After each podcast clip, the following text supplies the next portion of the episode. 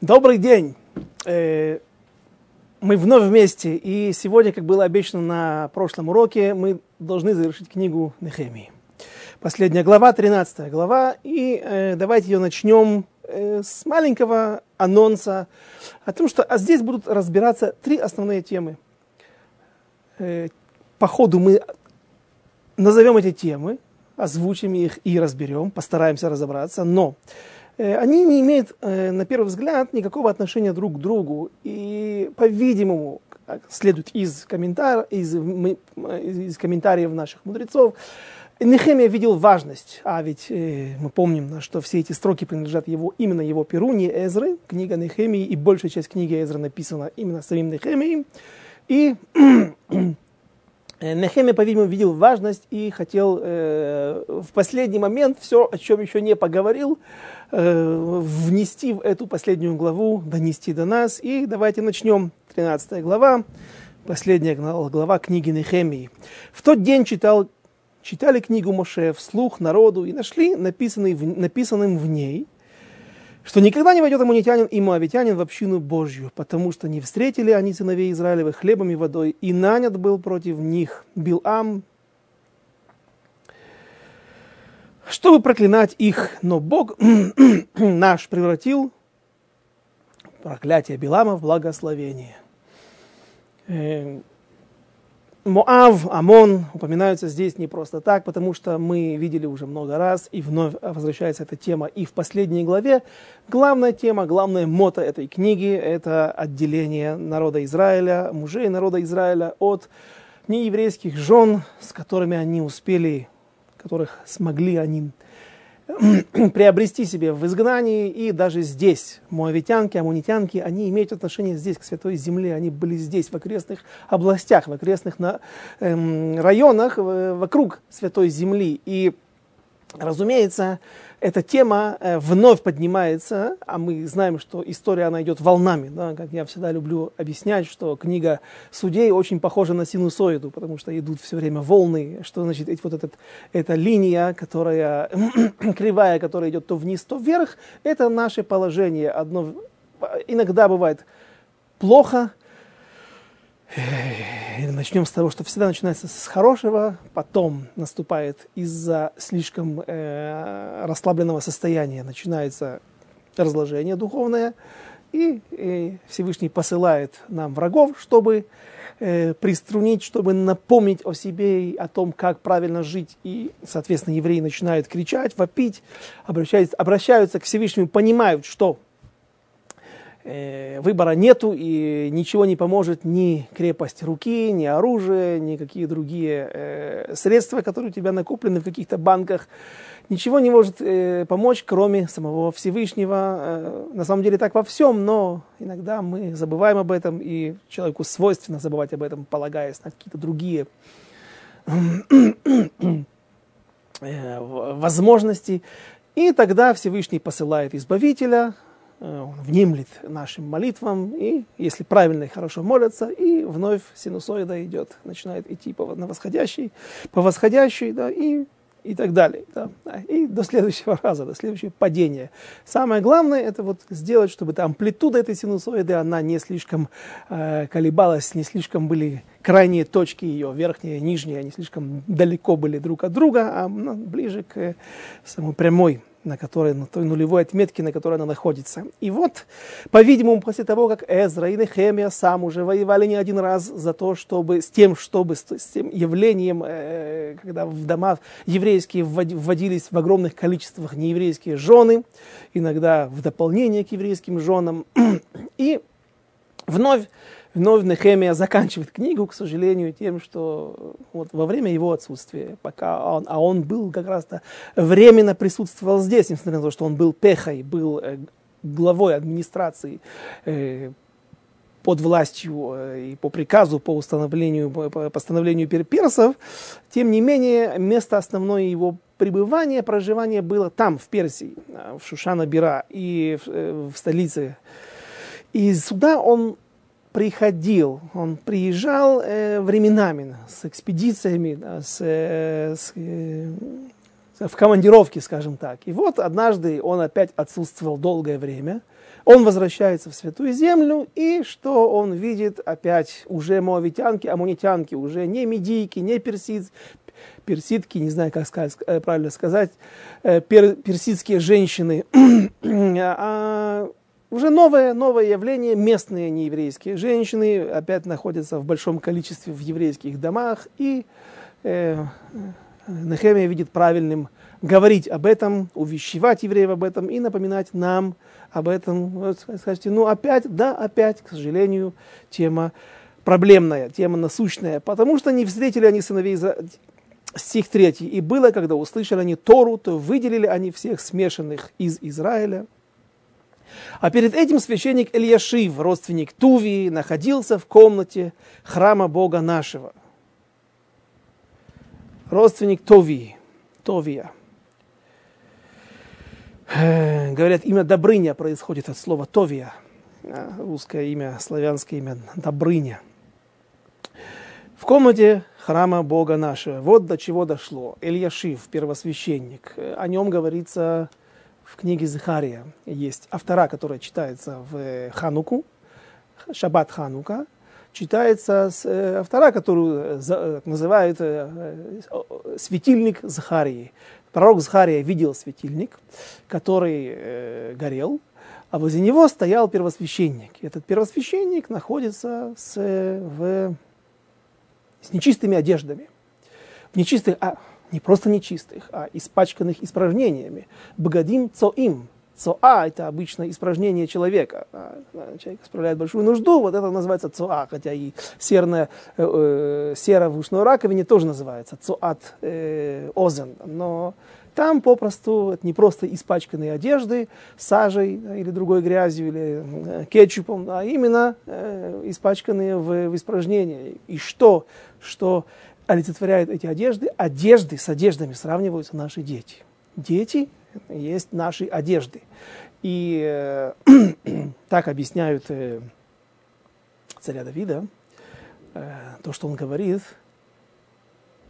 в книге царей, в самом начале, в первой главе, рассказывается о том, как царю Давиду было холодно, потому что одежды его не грели. И есть, разумеется, э, наши мудрецы в Талмуде объясняют все объяснения, которые мы хорошо знаем, за то, что он а, отрезал когда-то э, край полы царя Шауля, его царского плаща, да еще и плащ в те времена представлял себе одежду с четырьмя краями, соответственно, там был цицит, и он лишил царя Шауля на какое-то время возможности э, соблюдения этой заповеди, и вот за такое пренебрежительное отношение к одежде, в том числе, даже если без цицита, само по себе Давида одежды в конце его дней не грели. Это объяснение знают все. А вот другое объяснение говорит, что э, это были одежды, то есть у него были много, ну, много проблем с детьми, об этом ну, нужно говорить в другом месте, в книге царей. И э, вот эти вот одежды его и не грели, то есть э, то тепло, та радость, то, та отрада, которая есть у родителей, которую они ждут от своих отпрысков, э, не было у Давида в достаточной мере, хотя, конечно, был царь Шломо, который полностью оправдал свои надежды, однако Давид любил всех детей, как и любой нормальный родитель любит всех своих детей и желает добра и успеха им всем. И вот откуда говорят наши мудрецы, что, почему одежды?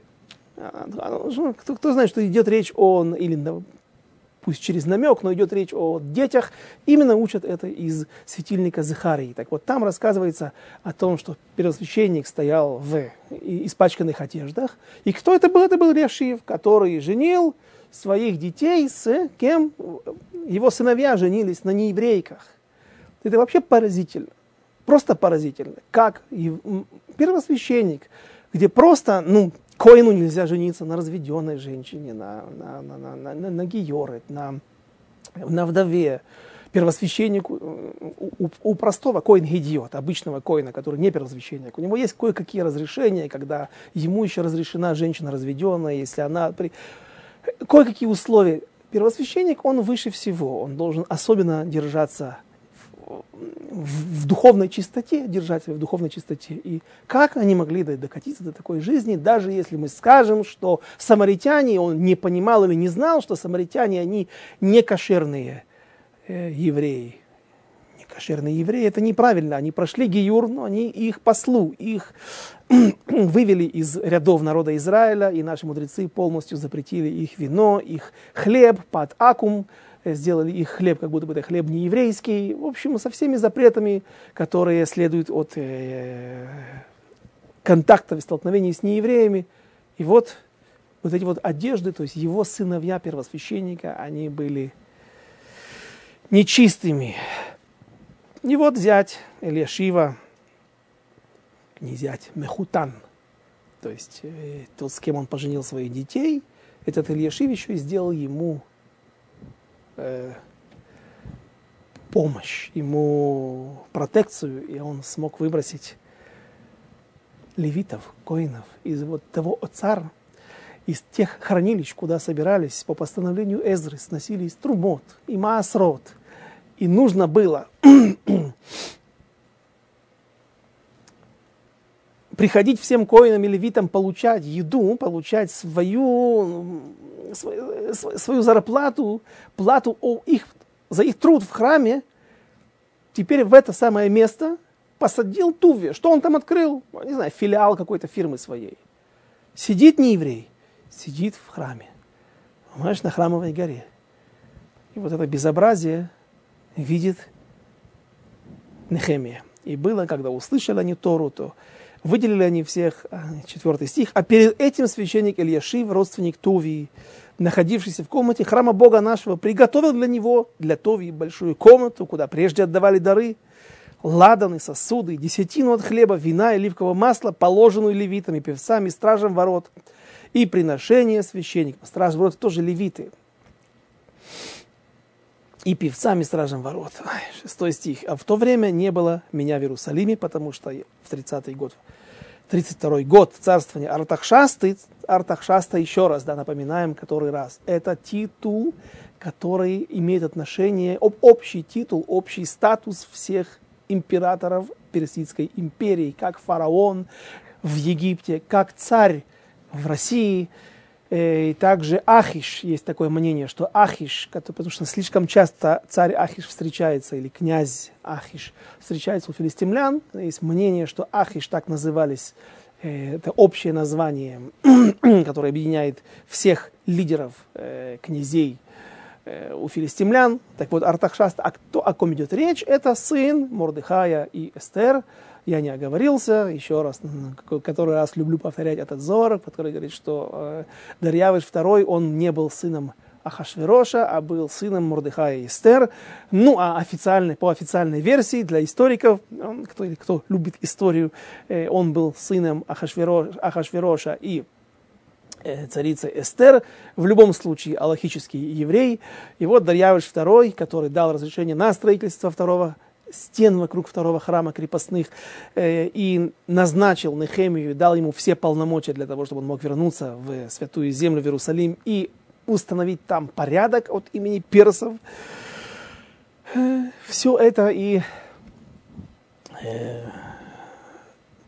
происходит по его приказу. Вот он упоминается Артахшаста, царя Бавельского. Пришел я к царю, а через несколько дней отправился я Отпросился я у царя и пришел в Иерусалим.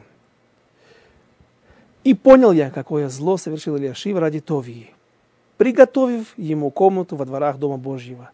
И мне это очень не понравилось. И выбросил я вон из комнаты все домашние вещи Тови. Вы понимаете, тяжело а, а, объяснить это вот в одним предложении. И выбросил я вон. Это человек, который настолько не боится никого.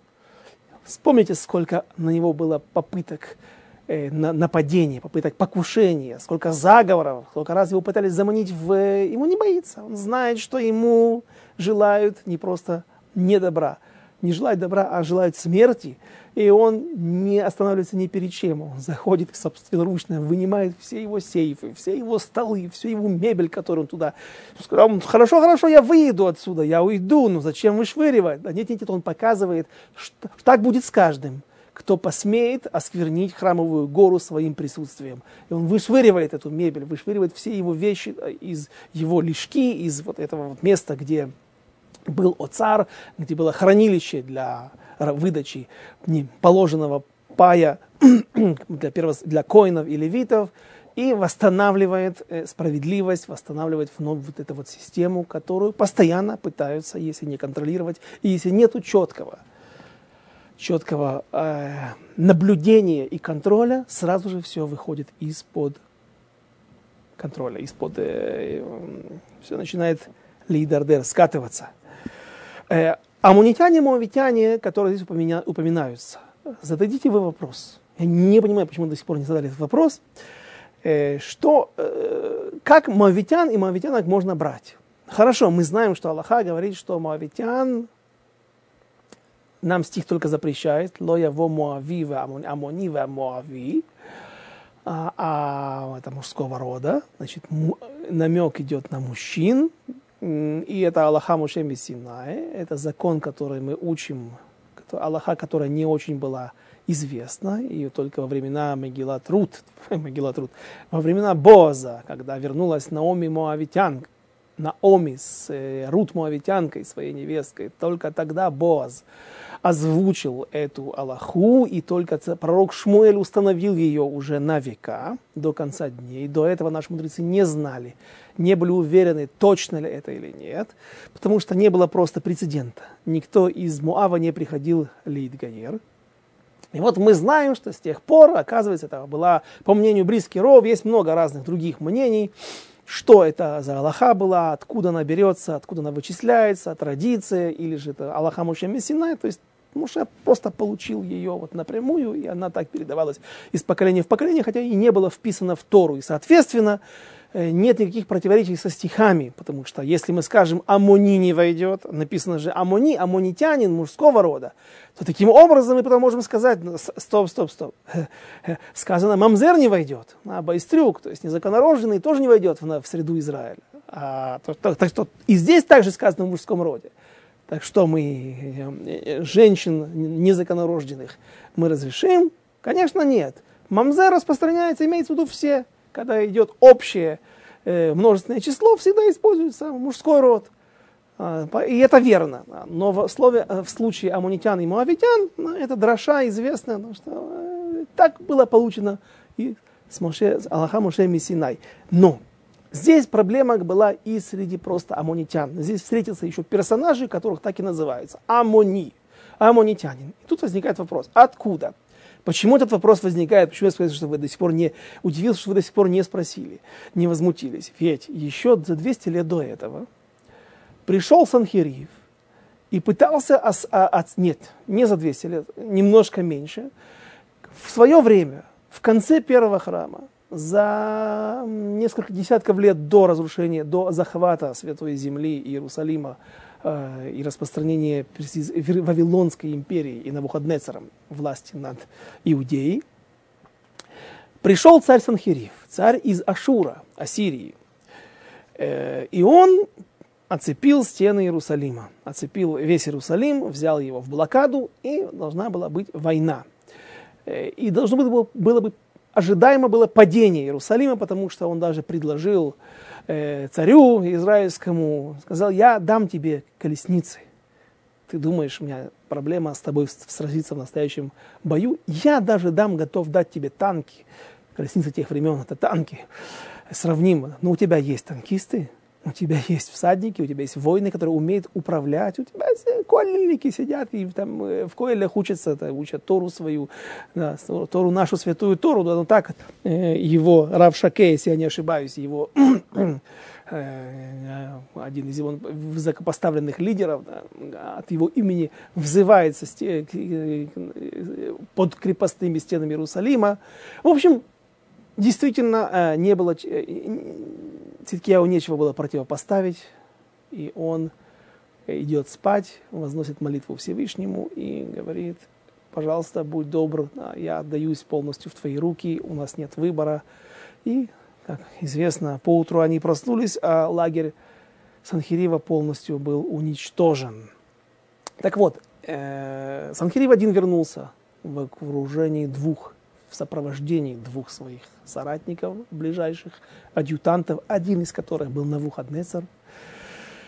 Там его убивают дети, и на этом все заканчивается. А и после этого уже приходит Навуходнецар. Но э, Санхириев в свое время, когда захватил весь Ближний Восток, а это был центр всего мира, он перемешал все народы. Так говорят наши мудрецы. Санхири в нескольких местах в Талмуде Бильбель эт хаумот. Он перемешал народы. Известная практика, которая практикуется, практиковалась у всех древних, во всех древних империях. Эм, своя земля дает силы, своя земля, она, ее просто лучшие люди знают, как по сегодняшний день э, есть очаги сопротивления на Кавказе, в Дагестане, в Чечне, потому что местные егери, которые сначала были просто работниками обычными, а потом оказались прекрасными э, следопытами, которых тяжело поймать в этих лесах, которые не знают, как свои пять пальцев, всю жизнь прожили там, они могут оказывать большое сопротивление или мешать все время, нападать все время из-под тишка, делать засады и легко уходить в леса, где их тяжело найти. И, разумеется, чтобы из, избавиться от этой проблемы, перес, пересаж, перес, переселяли насильно э, все, все, все население, которое живет в этом городе, в этой стране, в этих краях, в другое место. Иногда они получали даже лучшие земли, более плодородные, более пригодные для нормальной жизни, для сельского хозяйства. И на их место так появились у нас здесь, в Святой Земле, самаритяне, пресловутые, известные нам. И э, так... Э, э, евреи оказались в Вавилонии, в Персии, в других местах. И с того момента, говорят наши мудрецы, никто не может утверждать, кто моавитянин, кто аммонитянин. Так о каких же аммонитянах здесь идет речь? И поясняют наши мудрецы, что поскольку все-таки еще немного прошло времени, то были кое-какие люди, которые остались на этих местах. Или вернулись, как и евреи, после того, как уже сменилось две империи, смени, э, одна империя сменила другую, в этих вот э, промежутках, эм, в этих между, э, могли какие-то люди вернуться, аммонитяне, в свои края, и они продолжали очень четко хранить свою родословную. Они помнили о себе, они помнили своих дедов, хранили свои книги, свои родословные, генеалогическое древо, и поэтому были отдельные личности, о которых можно было сказать, и они сами заявляли с гордостью и с чванством, что они настоящие аммонитяне и моавитяне. Э, сегодня мы не можем уже точно ни на кого пенять, что он аммонитянин, моавитянин или амалек. Соответственно, нет ограничений на прохождение гиюра ни у какого народа. Также об этом упоминали мы. Но вот тогда были теперь э, были люди даже, которые прошли, значит, есть мнение, что это за аммонитяне здесь упоминаются. Тови этот был, если, если не ошибаюсь, был аммонитянином. Так какой же он аммонитянин? И как он был, э, говорят, есть мнение, что есть три мнения, что это был, он был еврей-негодяй, еврей Раша. А так его обзывают аммонитянином, потому что он вел себя как аммонитянин. И интересно, что это даже говорит Раши. Непонятно, на, на, на, на, на чем он основывается. Есть другое мнение, что он был настоящим моавитянином, не амунитянином, а моавитянином, простите, и что э, он прошел Гиюр. И тут вы спросите, ну как же, нельзя? Так вот, это очень распространенная ошибка. Это очень э, не столь важный момент и не столь щепетильный, который должны знать все, но здесь практически все ошибаются. Тора не запрещает проходить гиюр амунитянам, амунитянам и муавитянам. Тора говорит «Ло яво лигала шем» не войдут в общину. Что это означает? Что когда они будут евреями, если они пройдут гиюр, они не смогут жениться на еврейках. Они могут жениться на амунитянках, таких же, которые прошли гиюр, или муавитянках, или на других гирим – И то же самое с Мамзером. Мамзер, часть еврейского народа. Но он не может, вот это вот имеется в виду псулей хитун, э, люди непригодные для женитьбы с э, большинство, большинством общества евреев, с большинством, э, большинством представителей из разных слоев общества, э, разной родословной, точнее, из еврейского народа. И поэтому, если человек приходит и говорит, я пришел к осознанию того, что Всевышний Он является тем Творцом, о котором говорится, что Он создал мир. Это та единственная сила, которая мир этот создал и им управляет. И я хочу приобщиться к народу, я хочу умереть евреем. Ему говорят, ну ты знаешь, что ты не сможешь жениться нормально. Ты не сможешь, даже если ты женишься, найдешь себе другую, например, у него жена есть аммонитянка, которая тоже хочет приобщиться к народу Израиля.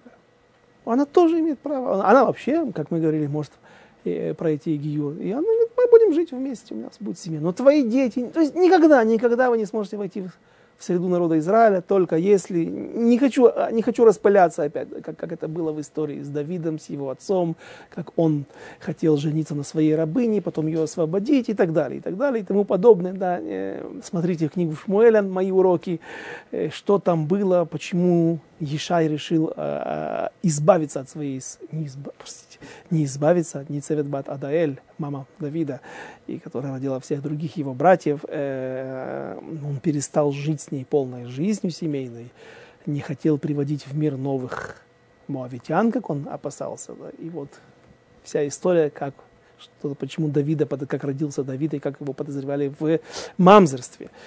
Ну, давайте опять не будем распыляться. Будут вопросы, ищите, пишите, э, отвечу на все. Э, давайте наш конкретный. Амунитянин говорит, я, например, человек престарелый.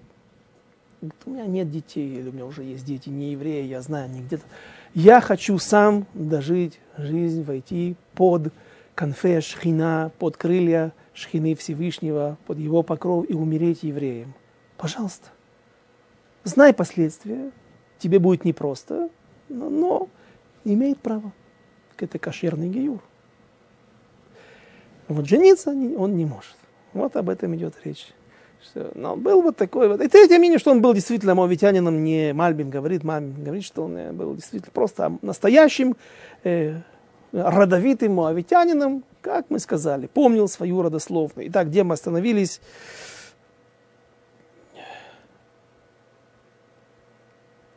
И мне это очень не понравилось, стих 8.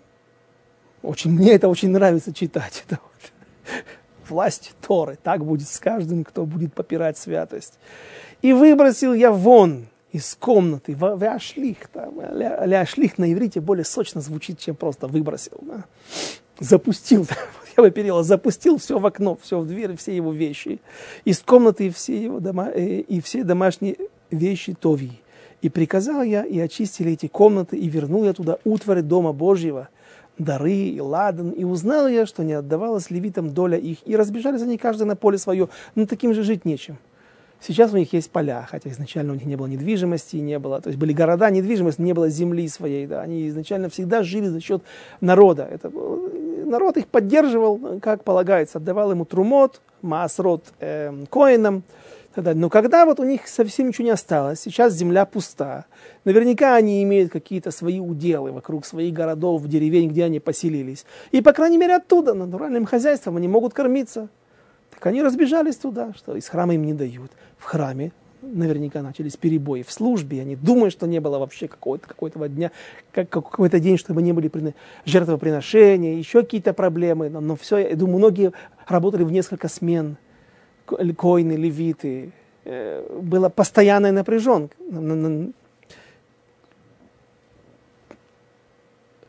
Левиты и певцы, 10 стих закончим, левиты и певцы, исполняющие службу, и спросил я с наместника и сказал, почему оставлен Дом Божий? И собрал я их, и расставил их по местам их, и все иудеи стали приносить в кладовые десятину от хлеба и вина и оливкового масла – вот интересно, мы говорили, помните, что по мнению Рамбама, по мнению других мудрецов, что Эзра ввел приношение десятины, отделение трумот масрот от всех плодов. Мидера банан.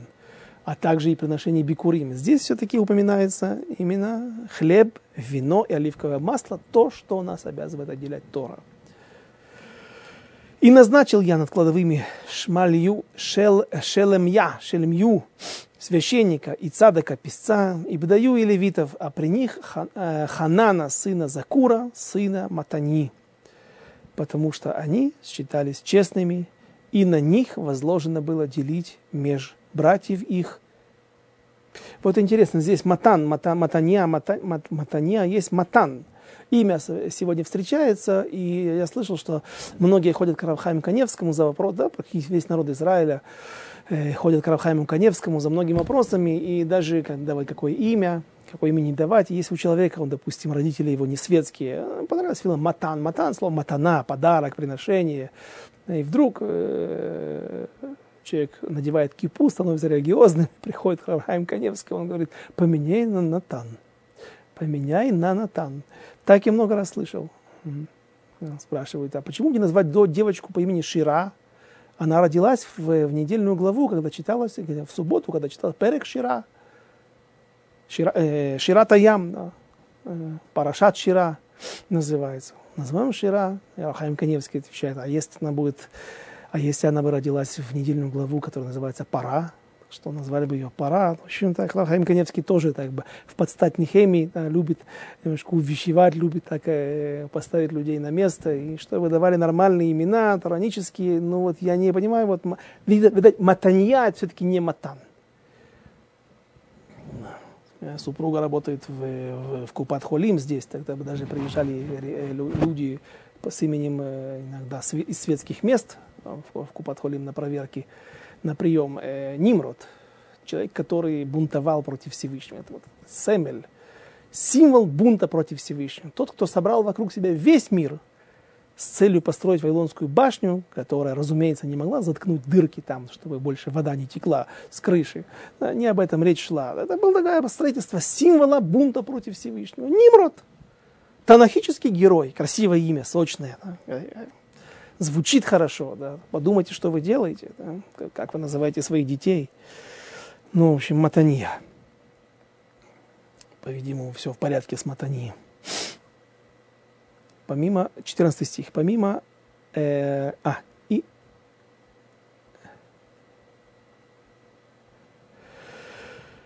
Помни мне это, вот 14 стих. Помни мне это, Боже мой, и не сотри добрых дел моих, что сделал я в доме Бога моего и для служителей его. Здесь дважды будет Эзра э, Нехемия упоминать вот подобные, приводить подобные молитвы. И мы уже говорили в самом начале, перед тем, как начинали нашу серию уроков по книге пророка, по, по книге Эзры и Нехемии, что почему Нехемия, книга э, Нехемии практически не называлась еще 500 лет назад ее не называли как Нехемия, как отдельную книгу своим именем. Она говорилась Эзра, часть Нехемия и так далее. Смотрите наши первые уроки об этом и объяснения многочисленные. И мы приводили там, что он все-таки немножечко просит, не очень красиво просит у Всевышнего, э, упоминает о своих хороших делах. Вот я сделал одно, вот я сделал другое, прошу, прошу дать мне за это э, награду мы закончим наш урок этой темой, потому что это еще раз будет в конце книги упоминаться его молитва, и мы посмотрим, что не все комментаторы э, считают так, не все комментаторы говорят так, вот что только плохое, только, только критику вызвал этими молитвами Эзра э, в, сто, в свою сторону. Э, пока что давайте продолжим, у нас остается немного времени, мы должны закончить книгу Нахемии сегодня, так обещал я. 14 и 15 стих. В те дни в Иудее увидел я, что в субботу, вот новая тема, новая тема. Как я говорил, здесь несколько, три, три, три основных темы. В те дни увидел я в Иудее, э, что в субботу давят в давильных виноградарах, монолицлан, нарушают субботу. И приносят сноп, снопы и навьючивают на ослов, как вино, виноград и фиги. Тмарим, фиги, это же нет тмарим, а инжир – тейни, тейн, тейн, тейн, тейним, тейнот. Э, так и всякий груз и привозят в субботу в Иерусалим. И предупредил я их в день продажи съестного. И, значит так, евреи нарушают субботу. Евреи давят вино в давильнях. Кто привозит еду? Привозит еду не евреи. Есть базарные дни, когда они привозили еду, и это нормально. Наоборот, мы всегда, все страны заинтересованы, чтобы шла хорошо торговля, чтобы как можно быстрее доставлялся товар. И если здесь в Израиле нету рыбы или в Иерусалиме нету водоемов, где можно добывать хорошую, крупную, вкусную рыбу на субботу, а есть в этом иньян, а есть э, особая тема, э, любой хасид вам расскажет о том, что очень важно кушать рыбу вечером в субботу. Э, и царяне, город Цор в Южном Ливане, существует по сегодняшний день, кажется, называется Тур по-русски и Цур на иврите сегодня, э, столица Хизбаллы, если я не ошибаюсь, Тур, Цор и Цейдон, Сайда. Э, это вот там Южный Ливан, два города на побережье, и этот город считался всегда центром торговли на Ближнем Востоке. Как вот сегодня, например, Антверпен является, или, по крайней мере, давно когда-то, 20 лет назад он считался по, по а, а, а, объемам, пере, э, обороту товаров, да, по количеству товаров, которые проходят через, через него, э, грузы, э, он считался воротами Европы, так удобно там все было налажено, и так все поставлялось потом в другие страны, которые не имеют выхода к морю. Так и Цор торговал и имел хорошие отношения даже с Персией, потому что по всему Средизем... со всего Средиземноморья издалека приходили товары в Южный Ливан, и оттуда они поступали уже по каналам налаженным э, вглубь континента, вплоть до Персии, потому что Суэцкого канала еще не было, и пройти туда нельзя было на кораблях. Э, какие-то каналы там существовали еще во времена фараонов, но они уже, уже пришли давно в непригодность, и ими нельзя было пользоваться. Как-то можно было с Нила попасть на, на в Советский канал, но э, в это время их уже не было, такой возможности не было. Поэтому царяне имели очень хорошие связи с персами. Они были заинтересованы в, в большом, большом количестве товаров, которые не производился в Персии, и, или сырье, которое добывалось только где-то в других отдаленных уголках мира того. Э, и поэтому они имели право, монополию на торговлю, особенно рыбой. Мне вот интересно, как они доставляли рыбу, если мы знаем, в России поморы, на севере, на, на Кольском полуострове, на, на Белом море э, э, поставляли зимой, можно было замороженную ее доставить к Санкт-Петербургу, к царскому столу. Как можно было свежую рыбу в такую среди, э, э, средиземноморскую жару доставить в Иерусалим? Ну, наверное, были у них какие-то свои э, технологические уловки, какие-то возможности. И вот они становится причиной того, что евреи начинают нарушать субботу. То есть вот то, что такое длинное такое вступление, почему, какая, какой имеет, а, какая связь между давильнями, что евреи давят эм, масло и виноград в, давильне, в субботу, нарушая запреты Деурайда, запреты Торы, э, от того, что есть торговля нееврейская в Иерусалиме. Так вот, евреи, что они начали терять из-за субботы, из-за того, что они не работают в субботу, они начали терять свои э, позиции на рынке. Не только в рыбе, которая их не волновала, у них просто не было этого бизнеса, этого дела, а даже в вине и даже в масле, то как раз то, что евреи сами могли делать. Почему? Потому что в субботу другие неевреи выходили на рынок и покупали часто. Мы об этом говорили два урока назад, о том, что тем более в Йом, в Йом Тов – в, в праздник, когда можно варить рыбу, так зачем покупать ее перед праздником, когда можно купить, выйти в саму субботу, э, ну, сам, например, в Йомтов, что более, лег, более легче, потому купить ее свежую и сварить. Не замораживать, не держать в холодильнике, пока она покроется слизью да, и начнет уже э, попахивать. Соответственно, торговцы еврейские, да, они начали терять потому что и вино, и все остальное покупалось свежее не у евреев. Что они, это вынудило их, скажете, ну, для богобоязненного еврея это даже не вопрос потеряю я деньги, не потеряю я, разорюсь я вообще. Значит, такое желание Всевышнего.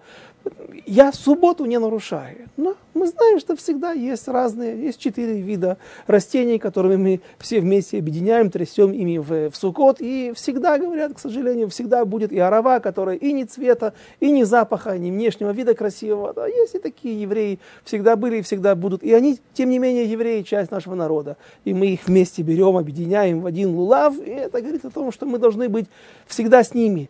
Но вот слабая часть того состава еврейского, которая была в Иерусалиме, они не выдерживали. И начинали, не выдерживали конкуренции, и начинали также работать и в субботу. И поэтому Нехемия видит важным и здесь навести порядок. И вот посмотрите, что он делает.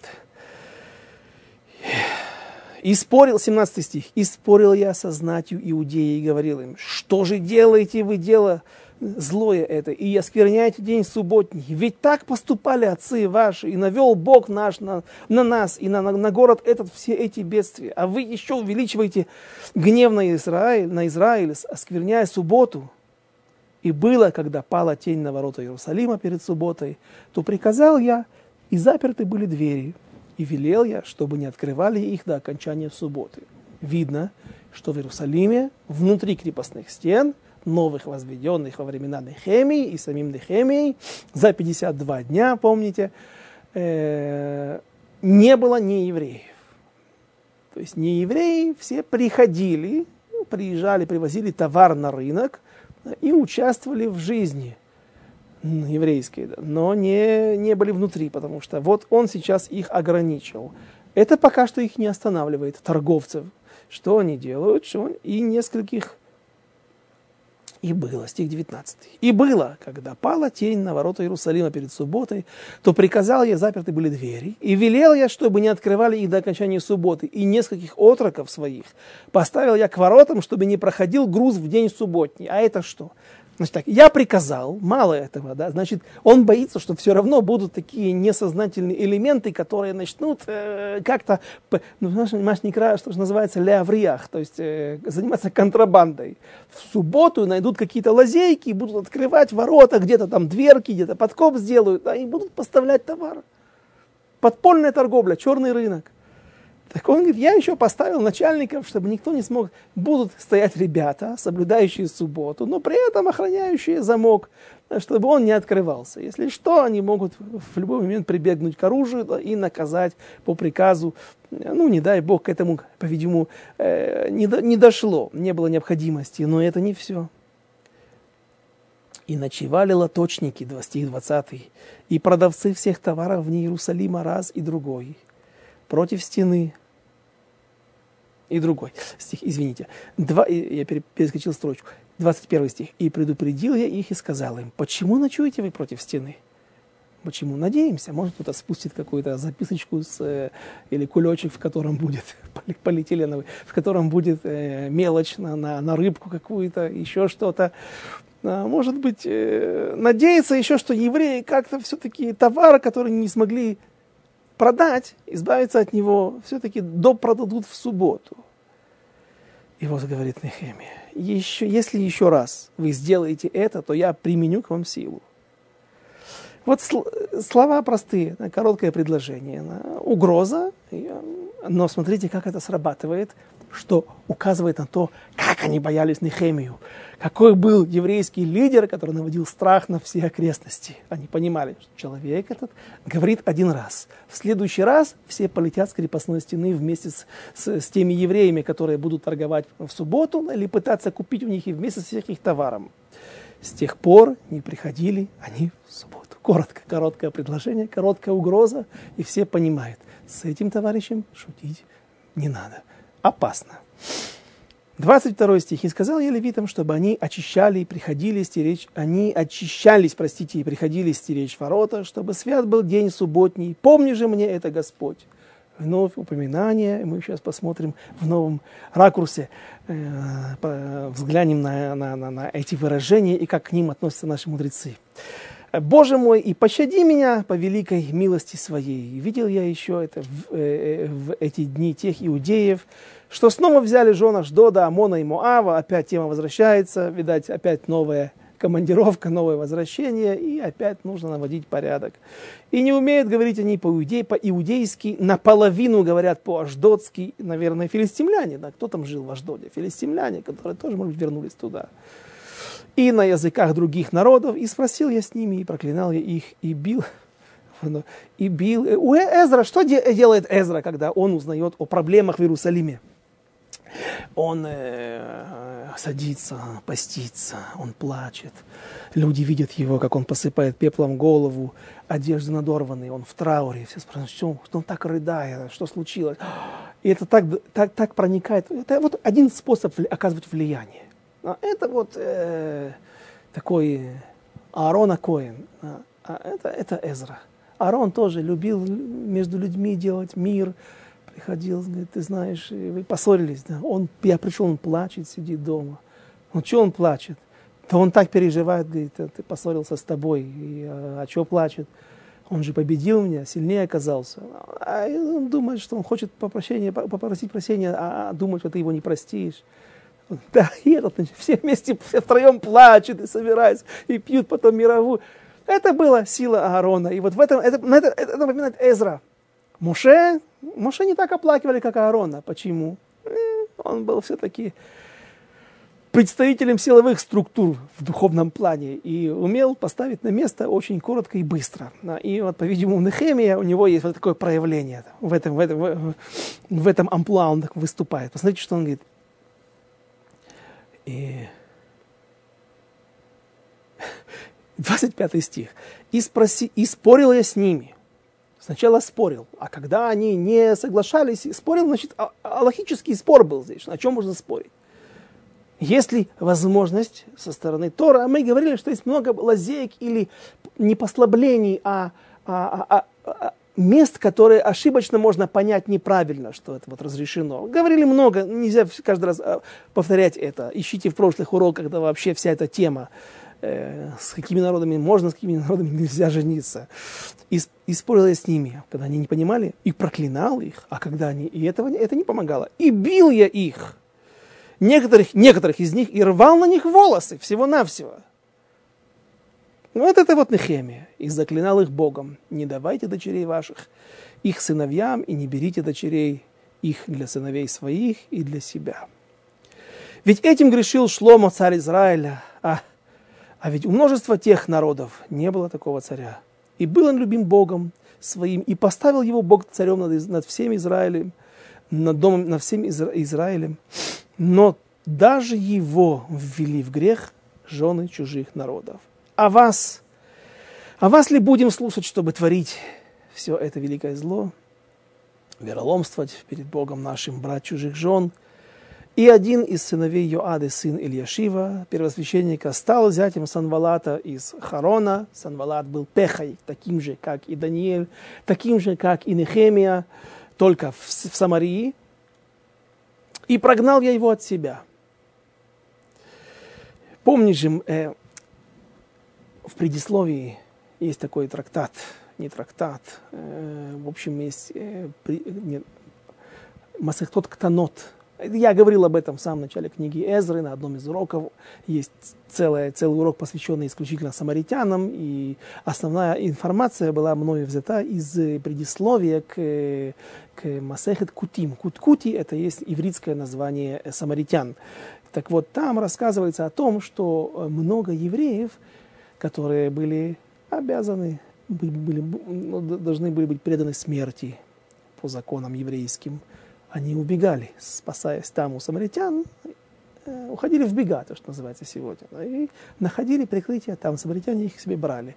И были некоторые евреи, даже коины, которые уходили туда, не желая бросать своих нееврейских жен. Вот, возможно, это один из примеров, откуда, на что полагается там, тот автор того предисловия к трактату Кутим. Я его выгнал, прогнал от себя. Не написано, что я заставил его, не смог заставить даже вырвав бороду ему. А, и тот, не испугавшись, э, взял и просто ушел. И прогнал я его от себя. Помни же, опять третий раз, Боже мой, осквернение священства и завета священного и левитов, и очистил я их от всего чужеземного, и установил, и установил смены для священников и левитов каждому, каждому на его службе. И установил приношение даров, дров для жертвенника в определенные сроки, и приношение первых плодов, помни же в четвертый раз мне, Боже, этого блага. Четыре раза. Эх, говорили мы, что критикуют наши мудрецы это, но, но, но. Э, есть, есть один великий комментатор недалекого прошлого, Равшимшин Рифоли Ирш. Он, живя в Германии и ведя ожесточенные войны тоже с э, местными маскилим евреями, а именно там началось это движение, он э, дает интересный пшат, другое объяснение, совершенно другое объяснение. А, и где это он говорит? Вот на, на эти слова и на слова Муше, потому что эти слова похожи на э, слова Моше в недельной главе Китиса. Кит, и, КТЦ, мне кажется.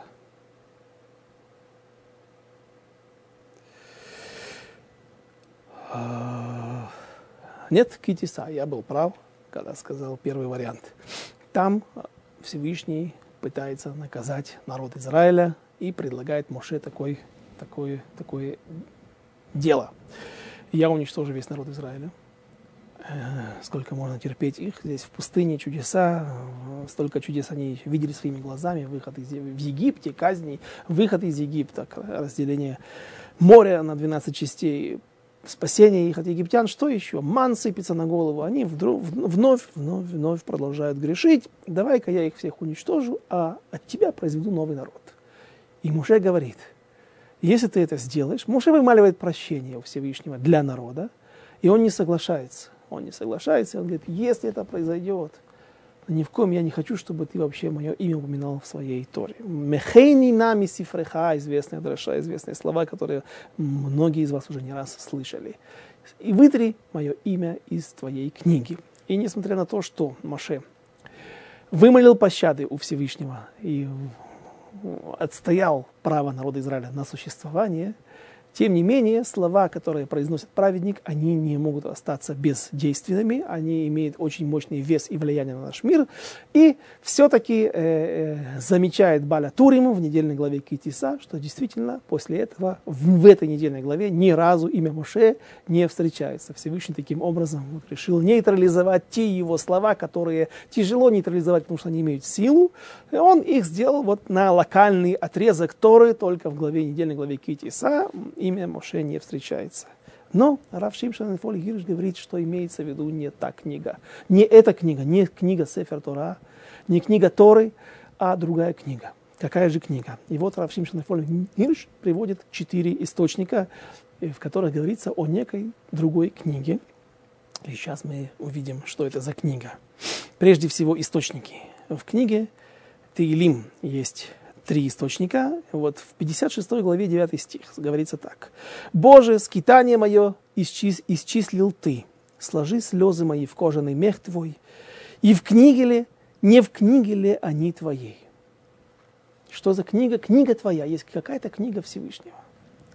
Что Сефер Тора – это наша книга. Он нам ее даровал. А с тех времен наши мудрецы устанавливают, что здесь в этом мире происходит.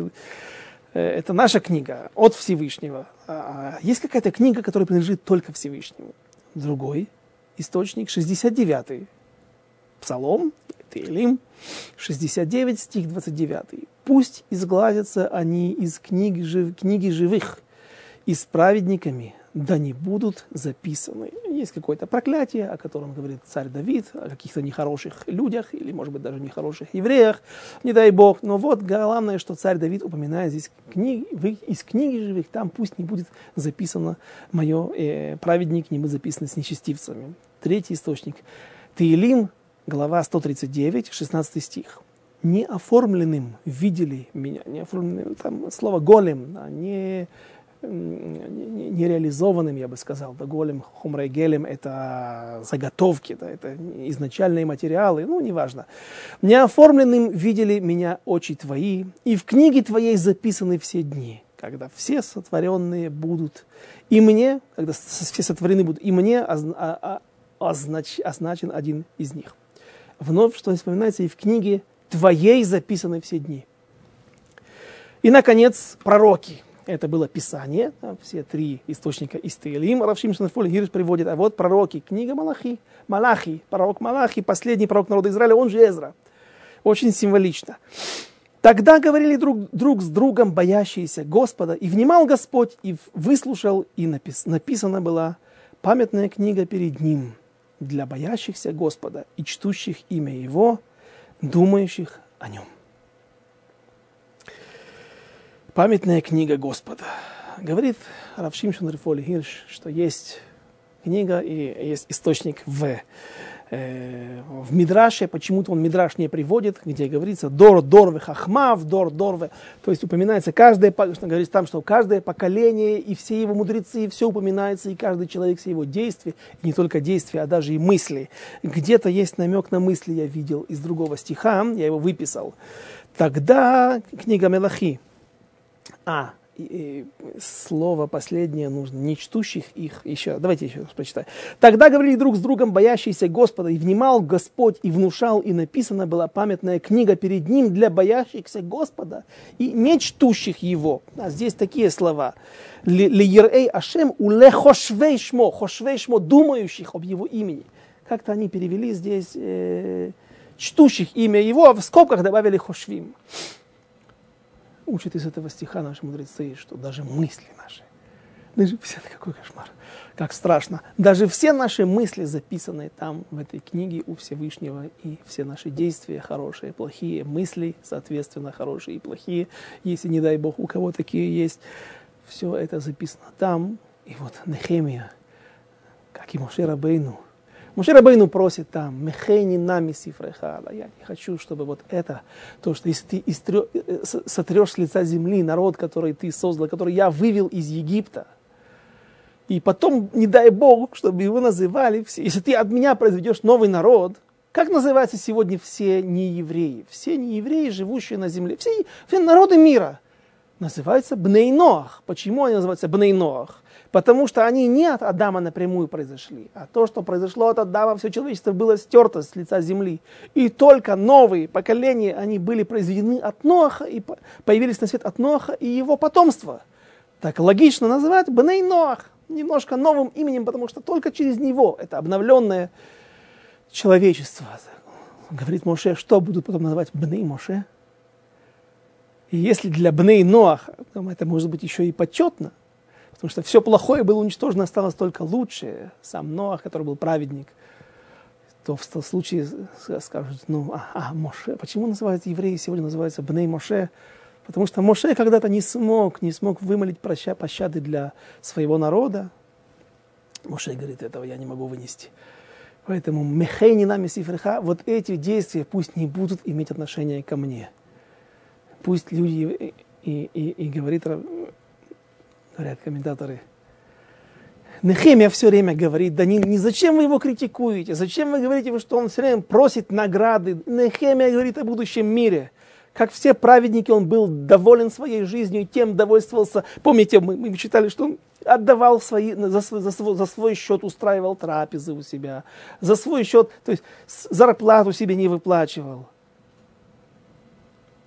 Нехемия говорит, Рибуно Шилалам, вспомни мне, запиши мне в ту книгу, в будущем мире, все мои действия. Пусть ничего не будет утеряно, утрачено. Итак, мы на этой ноте прощаемся с э, книгой Эзры, книгой Нехемии. Э, этот год, который мы были вместе. Э, скажу вам, что мне, было, мне лично было очень приятно быть с вами вместе. И надеюсь, мы продолжим наше общение, наши занятия совместные. Э, есть, э, есть мнение, что э, дадут, дают добро на книгу царей, продолжение. Когда-то я давно закончил книгу пророка Шмуэля, и естественным продолжением ее является книга царей. Такая же большая по объему, такая же важная, огромное количество персонажей там, новых и старых. Там же и будет как раз тема, которую сегодня Нехемия вспоминал, которую мы читали в последних стихах, когда он говорил, что ж вы не помните, что было с царем Шломо, который взял много жен, вся эта тема будет разбираться.